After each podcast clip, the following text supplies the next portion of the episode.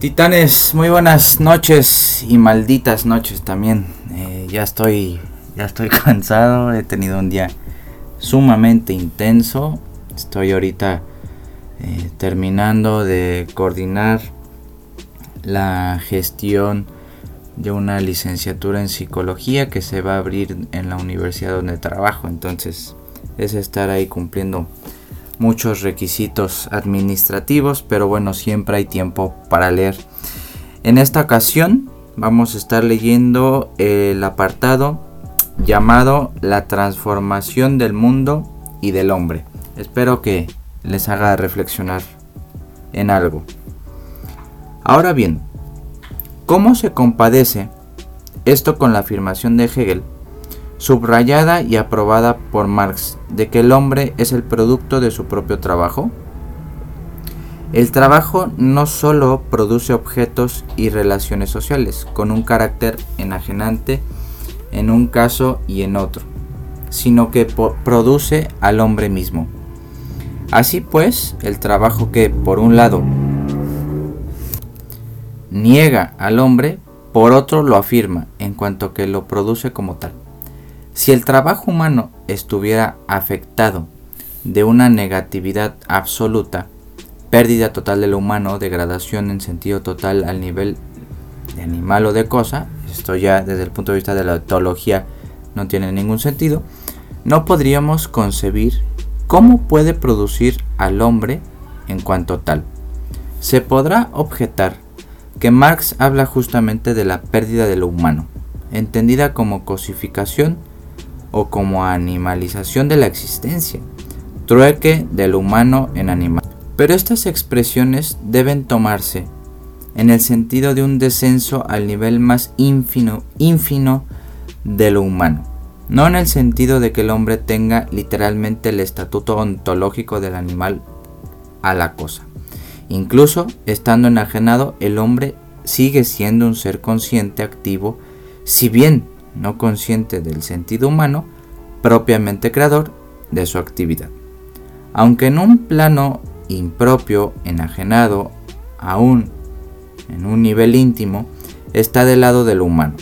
Solo el hombre se enajena, y solo él, porque él es el producto de su propio ser, de su trabajo, justamente porque él se hace su ser. En pocas palabras, por ser un ente histórico, el hombre se halla en un proceso de producción de sí mismo, es decir, de humanización, dentro del cual puede hallarse niveles humanos tan ínfimos como el del hombre enajenado o cosificado. Pero volvamos a Marx. El trabajo niega al hombre y a la vez lo afirma. No hay que entender esto, a nuestro juicio, él no lo entendería así, en el sentido de que el trabajo sea pura negación o bien pura afirmación. Marx reprocha a Hegel no haber visto el aspecto negativo del trabajo, su enajenación. Pero este reproche presupone la concepción hegeliana del trabajo expuesta en la fenomenología del espíritu y subrayada por Marx al aprobar la tesis de Hegel de que el hombre es el producto de su propio trabajo. Para resolver esta contradicción, hay que tener presente la distinción capital que hace Marx entre objetivación y enajenación, a la vez que establece una relación entre ellas en virtud de que la primera hace posible la segunda. Este, este párrafo es fundamental, titanes. Para resolver esta contradicción hay que tener presente la distinción capital que hace Marx entre objetivación y enajenación a la vez que establece una relación entre ellas en virtud de que la primera hace posible la segunda. Es decir, la objetivación hacia la enajenación. El comportamiento real, activo, del hombre ante sí como ser genérico o la manifestación de sí mismo como un ser genérico o la manifestación de sí mismo como un ser genérico real, es decir, como ser humano, solo es posible por el hecho de que crea y exterioriza realmente todas sus fuerzas genéricas, lo que a su vez solo es posible mediante la actuación conjunta de los hombres, solamente como resultado de la historia, y se comporta ante ellas como ante objetos, lo que a su vez hace posible solamente y ante todo la forma de la enajenación. De este pasaje podemos extraer lo siguiente.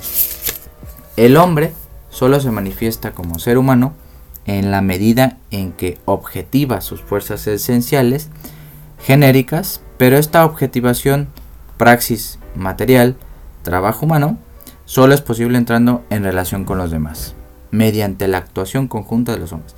Ahora bien, el comportamiento de los hombres ante esas fuerzas objetivadas como objetos, como si fueran algo ajeno o extraño, hace posible la, enajenación. Fíjense aquí lo interesante. Vamos a intentar hacer una locura. Si uno piensa desde el punto de vista psicológico, a nivel íntimo, privado, interno, subjetivo, como un individuo aislado que llega a la terapia, a nuestro consultorio, y de repente empezamos a escucharlo, y por ejemplo está en depresión, podríamos entender a ese individuo como que precisamente se está aislando.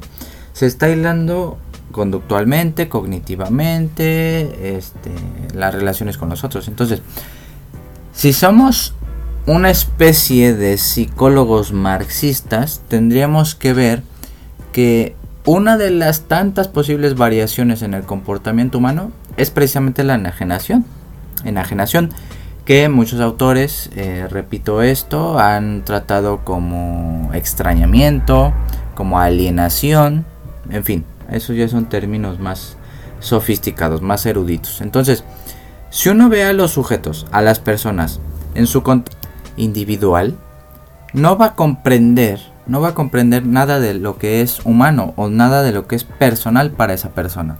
No es una eh, reverberación del lenguaje. ¿eh? No es, no está entendiendo lo personal de esa persona. Entonces, vayan tomando en cuenta eso. El hombre, para ser tal, no puede quedarse en su subjetividad. Vean aquí cómo nos adelantamos, titanes. Esto es brillante, brillante de mi parte. Soy su titán más chido para analizar los textos de, este, de este calibre. El hombre para ser tal no puede quedarse en su subjetividad. Crítica brutal a, todas las psicologías subjetivistas, internalistas de, la mente. Tiene que objetivarse. Pero en esta objetivación está presente como ser social. Ser social. La objetivación aparece como una necesidad que el hombre no puede eludir al hacerse o producirse como tal y mantenerse en su estado en su estatuto humano, perdón.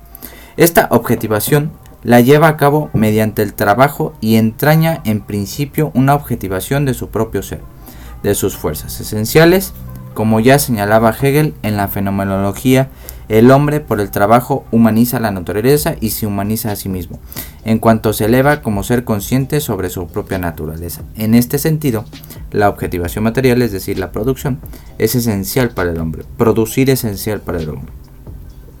A partir de los manuscritos de 1844, la producción comienza a cobrar una dimensión esencial para Marx. La producción comienza a cobrar una dimensión esencial para Marx.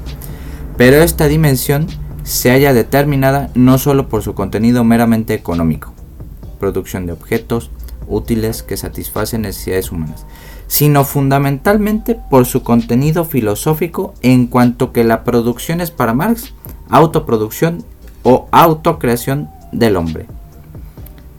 Esto empieza a ser polémico. Esto empieza a ser polémico, titanes. ¿eh? El papel de la producción que en los manuscritos empieza a esbozarse bajo el concepto económico-filosófico de trabajo enajenado se revelará ya claramente como premisa fundamental de toda la historia humana y de este modo los manuscritos constituyen una contribución decisiva a la formación del pensamiento de Marx. Ojo aquí, esta contribución solo puede advertirse si el proceso formativo de dicho pensamiento se ve como un proceso en el que la discontinuidad entre el Marx de los manuscritos y el Marx posterior no se concibe como una discontinuidad radical, absoluta, sino como una discontinuidad que entraña necesariamente cierta continuidad o unidad.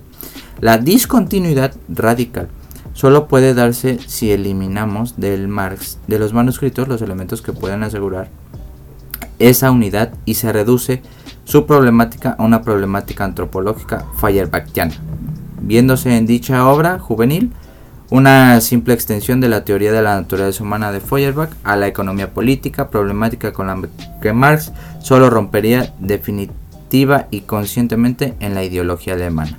Se queman así los puentes entre una obra y otra, sin que por otro lado se nos diga cómo se ha podido pasar, o más exactamente saltar de la problemática Feuerbachtiana, especulativa o ideológica de los manuscritos a la problemática nueva y científica del texto de 1845. No se explica tampoco ese salto subrayando la importancia de la sustitución del concepto de enajenación por el de praxis. La importancia de la sustitución del concepto de enajenación por el de praxis, trabajo humano. Señala justamente por A. Cornu, sí, por otro lado, en este concepto de praxis se ve el último triunfo de la conciencia especulativa, por lo cual dicho concepto estaría en los manuscritos en forma ambigua y un tanto especulativa. La discontinuidad radical entre el Marx del 1844 y el de 1845 solo puede establecerse si se rebaja o ignora la contribución de los manuscritos al concepto capital de producción. Sin embargo, ya en esta obra de juventud, Marx se acerca a su posterior fundamentación materialista de la historia que presupone necesariamente su concepción inmediatamente anterior del hombre como ser práctico, que incluso en su enajenación se hace a sí mismo con su propio trabajo, es decir, se autocrea en y por la producción. Cornu ha afirmado claramente la continuidad del pensamiento de Marx, al poner de manifiesto el papel de la teoría de la enajenación en la formación del concepto y de praxis y ulteriormente de nueva concepción de la historia. La tesis fundamental de los manuscritos, la transformación del hombre y del mundo por el trabajo, resulta capital para el desenvolvimiento ulterior, es decir, después del pensamiento del Marx a partir de la ideología alemana, es decir, para la formación de su concepción de la historia humana como obra del desarrollo dialéctico de las fuerzas productivas y de las relaciones sociales que los hombres contraen en la producción. La producción se halla en relación en primer lugar con la necesidad. La producción se halla en relación en primer lugar con la necesidad. Es decir, es una necesidad producir. Es una necesidad producir. El hombre es un ser de necesidades y justamente por ello produce para satisfacerla. También el animal tiene necesidades y en cierto modo también produce. Pero el modo de relacionarse, la necesidad y la producción modifica los términos de esta relación. En el animal, como subraya Marx, es directa, inmediata y unilateral y además el primer término de ella determina el segundo, pues el animal solo produce bajo el imperio de la necesidad, del instinto diríamos. En el hombre esa relación es mediata, es decir, de medio ya que solo satisface la necesidad en la medida en que ésta ya ha perdido su carácter físico inmediato. Para que el hombre satisfaga propiamente sus necesidades, tiene que liberarse de ellas superándolas, es decir, haciendo que pierdan su carácter meramente natural, instintivo, y se vuelvan específicamente humanas. Ello quiere decir que la necesidad propiamente humana tiene que ser inventada o creada. El hombre, por tanto, no es solo un ser de necesidades, sino el ser que inventa o crea sus propias necesidades. La producción es creación de un mundo objetivo, pero solo el hombre puede darse a sí mismo el estímulo de la producción en forma de necesidades que van creándose en un proceso sin fin y en la medida en que el hombre crea sus propias necesidades se crea o produce a sí mismo.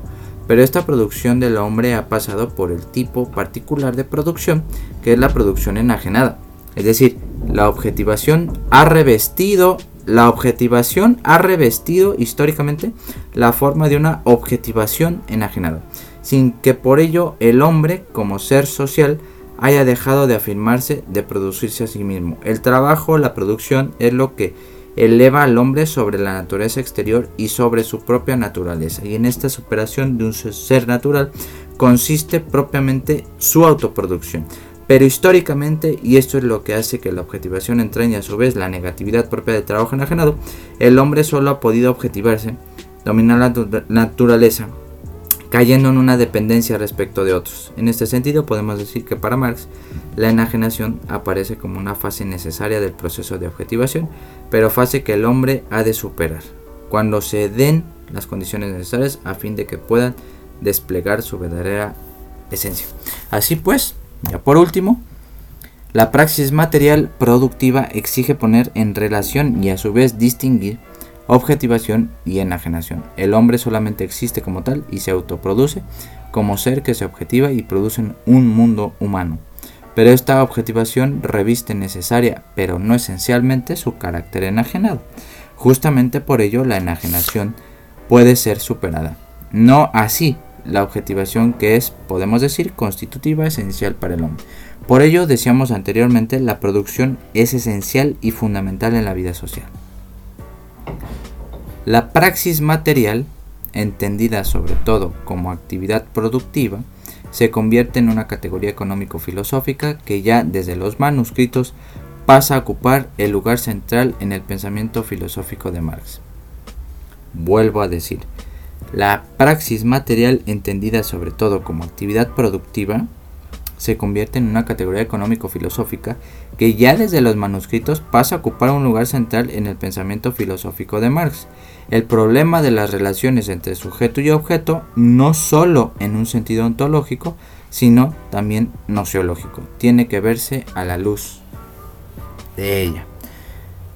Bueno, titanes, intensa, intensa la, esta, esta parte sobre Adolfo Sánchez Vázquez. Me parece que esto ya está siendo la cúspide, la cúspide del, análisis de, la praxis de, Marx, por supuesto. Y como iremos viendo, pues se, van a empezar a, analizar todas las tesis que, que, Marx presenta frente a Feuerbach, que eso ahí va a estar bien interesante el diálogo entre estos dos autores. Pero aquí que nos está presentando Sánchez Vázquez, pues una, una claridad conceptual, una claridad conceptual que nos permite comprender de mejor manera cómo Marx eh, tuvo un momento en los manuscritos de 1844, por supuesto, que eh, denotaba cierto todavía cierta influencia de Feuerbach, necesaria por supuesto, pero que al momento de hacer esta distinción al mismo tiempo conceptual de objetivación y enajenación, pues uno podría entender por qué Marx fue cambiando a lo largo de su historia al momento de, escribir. Y bueno, hasta su obra cúspide que fue el, fue el Capital. Entonces eso me parece relevante.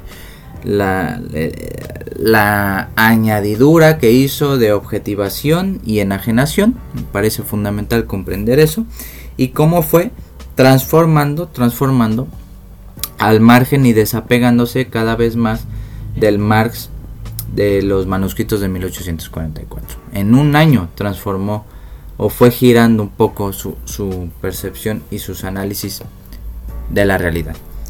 Pues muchas gracias Tienes, espero les esté sirviendo de mucho estas lecturas comentadas, comentadas hasta cierto punto. Yo, como dije al inicio de este proyecto, yo no soy experto en, marxismo, por eso me estoy dando a la tarea de, leer este libro que me parece fundamental, pues para todos, ¿no? Pero en específico yo creo que para los psicólogos. O sea, finalmente los problemas psicológicos son cierto tipo de alienación, son cierto tipo de alienación, entonces no estamos estudiando fenómenos nuevos, solo que le ponemos ahorita trastorno, por ejemplo, Eso, eso me parece muy muy importante. Muchas gracias titanes y buenas noches.